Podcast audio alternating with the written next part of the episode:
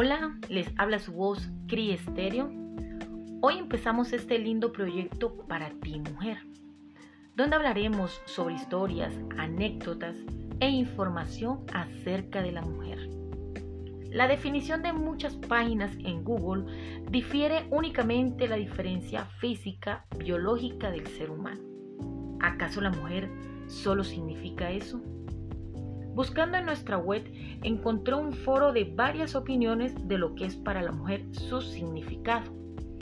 Patricia, de 30 años de edad, dice que para ella va asociado a vida, fuerza, valentía, diversidad y todo el conjunto de valores positivos que me han transmitido las mujeres que me han criado y educado, así como las mujeres que me rodean. Esther, de 52 años, define a la mujer fuerte, sensible, tierna. Fuerte para afrontar los problemas y luchar por lo que queremos. Sensible para disfrutar de las pequeñas cosas tierna para no tener miedo de mostrar nuestros sentimientos. Una mujer en mi época era trabajo, sacrificio y sufrimiento. Por ello, dadas las condiciones de la vida, una mujer debe cultivarse. Eso le permite ser independiente y no depender de ningún hombre. De no ser así, está sentenciada a ser niña de, hija de, mujer de, amante de, esposa de. Esto opina nuestra amiga Caridad de 63 años. Amigas, para mi concepto muy humildemente, mujer, belleza y no simplemente belleza física, medidas 90, 60, 90.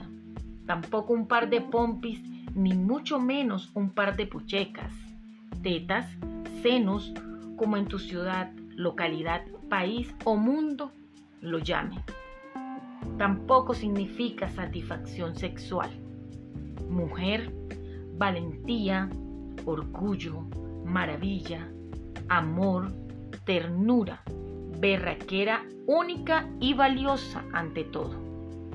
Amigas, quiero dejar en sus corazones lo importante qué es ser mujer.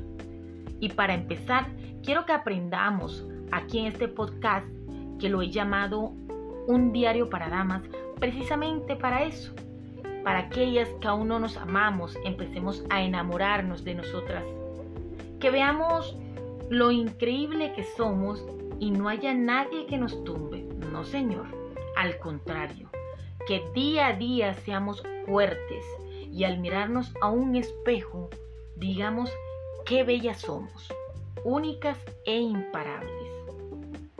Esto es solo el comienzo. Aquí encontraremos vivencias, hechos ocurridos que nos enseñarán a pisar fuertes y a sentirnos poderosa mujer. Recuerden que siempre estaré aquí, en un diario para damas, Criesterio.